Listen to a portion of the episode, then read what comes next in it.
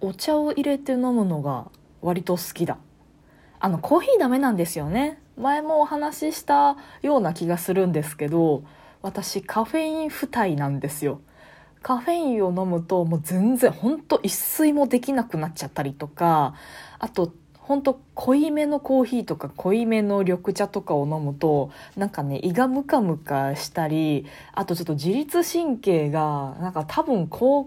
感神経高ぶる方になんかめっちゃ触れてあの動悸が止まらなくなったりめまいがしたりフラフラしたり冷や汗が出たりとかなんかすごいことになっちゃうんですよね。だからあんまりこうカフェインは取らないように気をつけてるんですよ。朝の紅茶ぐらいかな。紅茶はねそこまでまあまああのお茶っ葉から出してその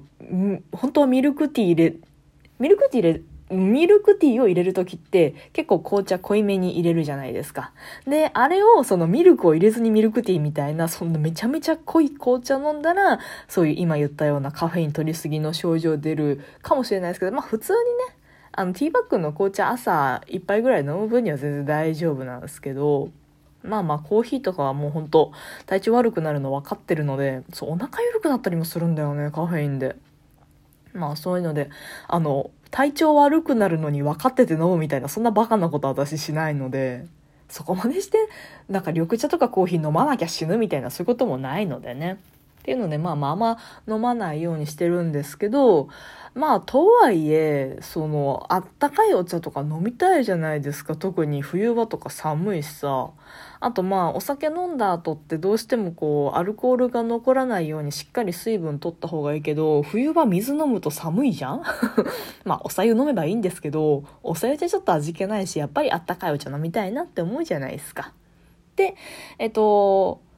最近ずっと麦茶飲んでたんですよね。なんか麦茶でも、その、夜間で煮出すタイプのやつじゃなくて、水出し OK の麦茶とか、最近あるじゃないですか。で、あれをもうティーバッグ代わりにして飲めるんじゃないかなと思って、その、普通にその紅茶のティーバッグで入れる時と一緒で、麦茶のそのティーバッグはもうほんとコップに放り込んでおお湯入れて飲むみたいな。で、割とそれ美味しかったので、で、麦茶のパックっていっぱい入っててるから、あれでも、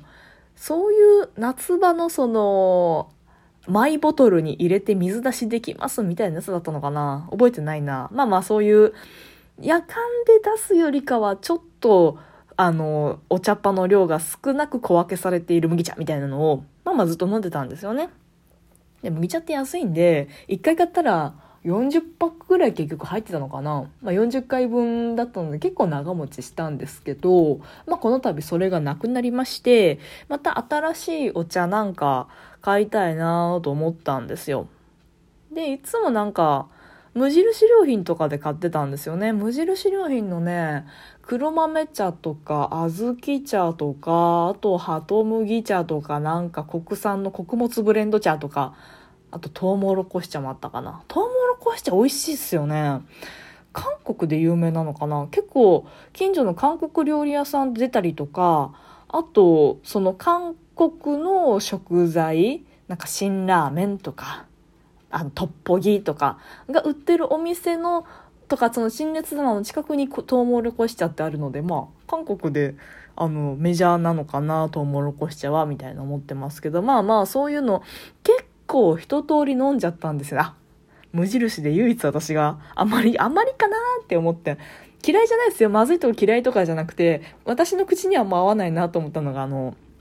レモングラスね。ハトムギかけるレモングラス茶みたいなのがあったんですけど、レモングラスね、別に嫌いじゃないと思うんすよ。えっと、トムヤンくんに入ってるっけ？レモングラスって。あの、パクチーの他になんかちょっとレモンっぽい匂いするじゃないですか、トムヤンくん。あれレモングラスだっけ？なんかわかんないですけど。別にレモングラスそのものが嫌いってわけじゃないんですけど、なんかね、無印のレモングラス茶はね、草の味がしたんだよね。草だけどね。レモングラス草じゃねえかって言うとそれ草なんだけども、なんかすげえ青臭くて、ほんと葉っぱ、葉っぱをなんか湯がいてるみたいな匂いがしたから。悪く言い過ぎだね？ごめんなさいね。もうレモングラス茶好きな人にほんと申し訳ない。ごめんなさい。私がそう感じただけで。うん、で無印その入浴剤にもレモングラスあるじゃないですか。入浴剤のレモングラスもやっぱ葉っぱなんだよね私からしたら。なんかそんなにこの匂いとか香りとか味とかに鈍感な方ではなくて割とこう昔からその親一般時間じなな何？この実家では結構いいもの食べさせてもらってたのでそんなにね舌とか鼻がバカなことはないと思うんですけどでもなんか無印のレモングラス系だけはなんか葉っぱだなって思っちゃうんだよね。不思議だよね。人の好みって不思議ですよね。なんでまあいいや。で近所のスーパーになんかねそういうお茶コーナーできたんすよ。まあまあ前からね、お茶のコーナーはあるんですけど、ノンカフェインのお茶特集みたいなコーナーが、あれ期間限定なのかな？なんかできたんすよね。で、その夜飲むお茶はもちろんノンカフェインで、夜にカフェイン入りのお茶なんか飲もうものなら私寝られなくなっちゃうのでね。で、ノンカフェインのお茶のコーナーができたらこれ面白いと思って見てたんすよ。そしたらやっぱり、えー、その黒豆茶とか、ルイボスティーとかトウモロコシ茶とか、まあ見たことあるし、まあ無印のだけど飲んだことあるな、みたいなのが並んでたんすよね。ほうほうって思って見てたら、モリンガ茶っていうのがあって。モリンガ茶って書いてある。モリンガ茶って何？めっちゃ響き面白いじゃん。なんかアフリカンな感じと思って。何それと思って説明書き見たら、西洋わさびのお茶って書いてあるんですよ。めっちゃ興味ないっすか？そん、なんか、モリンガという響き、そしてその西洋わさびのお茶という謎、プリ。これは買うしかないやろうと思って、今ね、モリンガ茶を私は飲んでるんですよ。知ってます？モリンガ茶って。なんかクレオパトラも飲んでたらしいですよ。今さっき調べたんですけど、なんかね、ああいうそのノンカフェインでそれっぽいことを、いっぱい書いてあるなんかオーガニックな感じデッセイみたいなお茶ってめちゃめちゃ効能がうんたらかんたらとかスーパーフードでうんたらかんたらとかほんまかいなみたいなことはいっぱい書いてあるんですけどまあ一応その調べて、まあ、気持ちの気持ちの問題ほどまではないでしょうけどねそれはそれなりにちゃんと成分調べて効果はあるんでしょうけどなんかねモリンガ茶っていうのがねえー、血圧を下げるのとあとなんか便秘に効くのとなんかそんなことが書いてありました。まあそりゃそうだよねみたいなねあの 内容でしたけどね。あとね今ちょっとなんかもう一個あったなと思って調べたらね炎症を抑えるってありましたね。炎症を抑えてくれるの割といいかもしれないですね。あの肌荒れとかも結構あの、肌荒れがひどくて、えー、皮膚科とかに行くと、そのビタミン C とかも処方してもらえるんですけど、あと塗り薬とかも処方してもらえるんですけど、抗菌剤っていうのをもらえるんですよ。その肌荒れの原因になっている菌、まあ、ニキビだったらアクネ菌とかになるんでしょうけど、その原因菌を抑えるお薬とかも出るので、モリンガ茶割とそしたら肌荒れにも効くのかなとか思ってるんですけど、あの調べたページには肌荒れのことは書いてなかったですけど、まあまあ、便秘にも効くのもありがたいですしね。で、あと、血圧を下げるって書いてあって、血圧に関しては私低いので、あんま下がりすぎても困っちゃうなぁなんて思な思いながら、でも最近は毎日飲んでますね。猫だって吠えたい。この番組ではリアルではちょっと喋りづらいこと、だけど誰かに聞いてほしいこと、日々の雑多な所感をいかに言葉にできるか、鋭意挑戦中です。少しの間お付き合いいただけますと幸いです。で、味なんですけど、葉っぱですね。いや、あの、レモングラスとは違うまた葉っぱで、えっ、ー、とね、色煎茶なんですよ。不思議だよね。西洋わさび、まあ、西洋わさびってそもそもその、物体を見たことないですけど、西洋わさびの。なんかね、緑の葉っぱで、アフリカとかその、水気の少ないところに生えてる多肉植物あるじゃないですか。サボテンとかなんかそういう系の。ああいう感じのちょっと分厚めの葉っぱでした写真見たら。であれを多分乾燥させて砕いてティーバッグに入ってるって感じでお湯を入れたらね緑色になるんですよ。マジで煎茶の色。煎茶ほど鮮やかじゃないかもしれないけど。まあそういう緑色になってで煎茶ほど渋くはない。あのカテキンの味っていうのかな？なんかその渋みあるじゃないですか。お茶の。あれはないですね。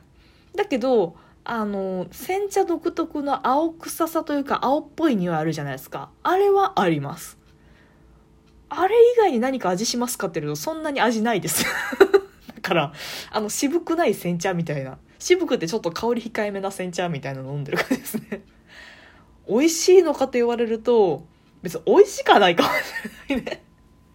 そうなんだよな。あの緑色ってことはその焙煎してたりとか発酵させてたりってことがないと思うんですよ。ほうじ茶とか。あとまあ多分あの玄米茶とかもそうだよね。一応お茶っ葉を焙煎したりしてるし紅茶だったら発酵させたりしてると思うんですけど